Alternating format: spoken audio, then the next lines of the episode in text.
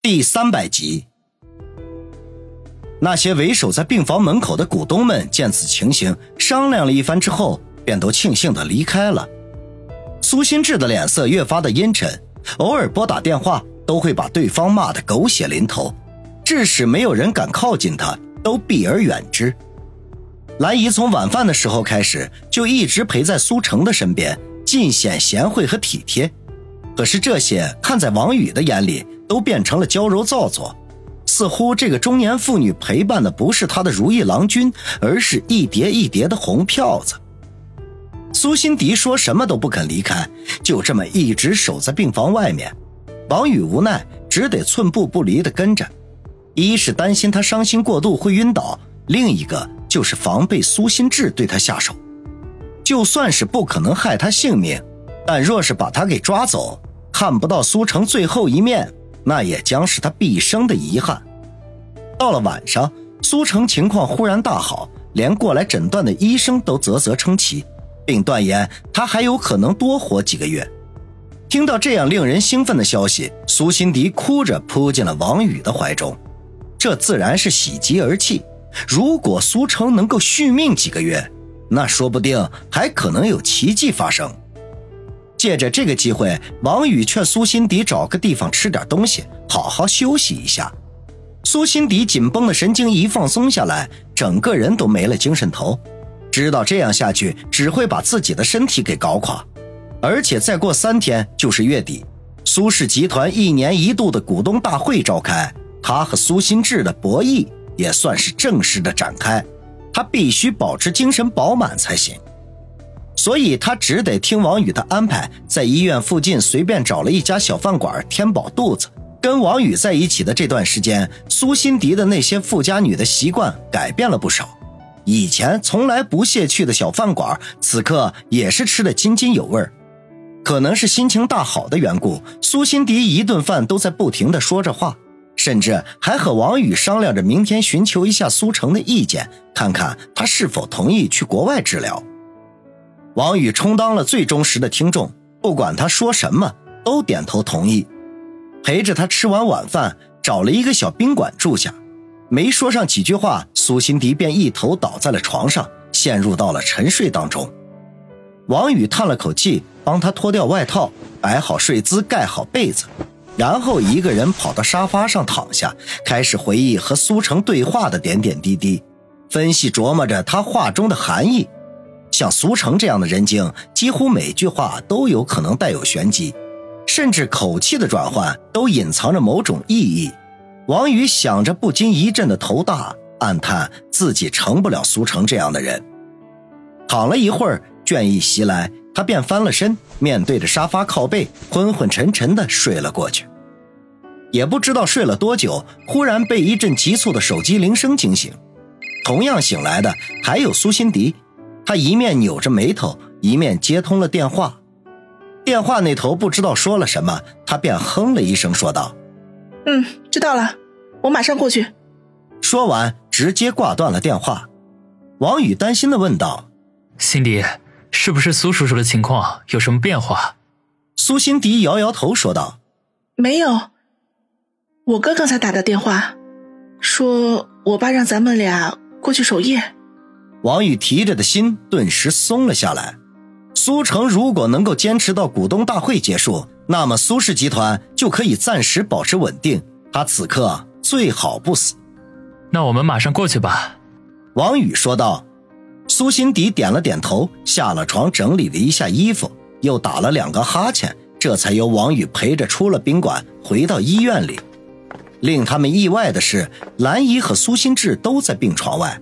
两人的脸色都很难看，苏辛迪皱了一下眉头，走到兰姨面前，轻声的问道：“兰姨，怎么回事？”兰姨摇了摇头，叹口气说：“唉，刚才还好好的，我们也没做什么，你爸就突然发起脾气来，把你哥臭骂了一顿，还让他马上离开这里。唉。”我本来想去劝几句，结果不言而喻，他也被撵了出来。苏心志一旁不快的哼了一声，嘀咕着：“哼，老爷子说了，让你过来陪他，我们都滚蛋。苏辛迪没好气的看了他一眼，爸都这样了，你怎么还招惹他？哎，你别怪你哥啊，他什么都没说。兰姨在一旁替苏心志说话，苏辛迪还想要斥责几句，王宇却适时的阻止了，拉着他说道：“算了，我们还是进去看看苏叔叔怎么样了吧。”苏辛迪点了点头，对兰姨说。兰姨，你心脏不好，这么熬下去会发病的，你还是回去休息一下吧。这里有我们照顾，不会有什么事情的。兰姨犹豫了一下，苦笑道：“ 好吧，反正我在这里总惹他不高兴。那个小智啊，你陪我回去吧。”苏心志点头，向守在门口的两名黑西服使了个眼色。然后搀扶着兰姨离开，从始至终他都没有多看王宇一眼，视他如无物。王宇也不在乎，和苏辛迪便打算着进病房看看。结果大出他们的意料，病房里立刻响起了苏成的骂声：“都给我滚，谁也不许进来！”王宇和苏辛迪面面相觑，后者忍不住说：“爸，是我，小迪呀！我谁也不相见，你也不见。”别惹我生气！听到苏辛迪的声音，苏成的声音低了不少，可是仍旧是毫不客气。爸，你怎么了？你别吓唬我呀！苏辛迪不敢进去，哭着问道。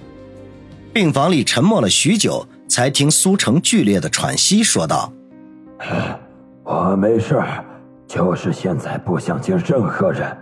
你要是有孝心，就守在外面吧。”嗯，我听你的，等你气消了，我再进去。苏辛迪擦着眼泪说：“好，还有，把门口那两个笨蛋也撵走。我听见他们喘气的声音就生气。”苏辛迪忙不迭的点了点头：“好，我让他们立刻滚蛋。”说完，对着那两个黑西服说道：“你们听见没有？我爸让你们马上走。”两名黑西服面面相觑。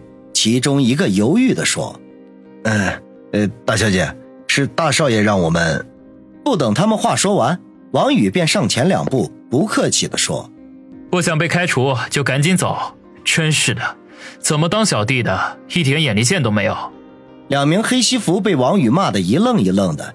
刚才说话的那个想要回敬几句，结果却被另外两个同伴拉住，连连给他使眼色。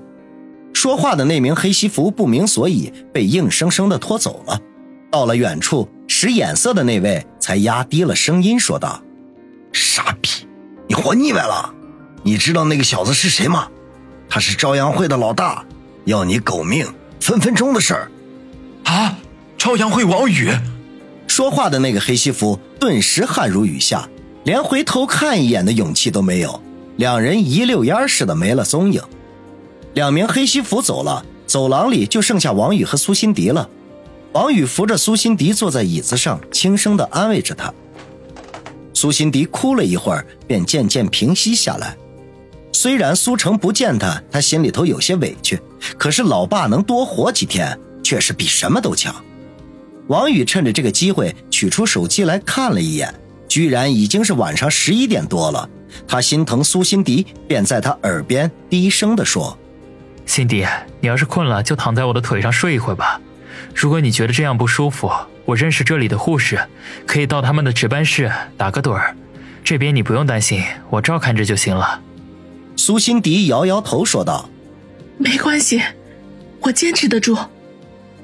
我要尽可能的多留在我爸身边，哪怕只是隔着门。”王宇默然无语，父女连心，这种滋味儿。他还无法体验得到。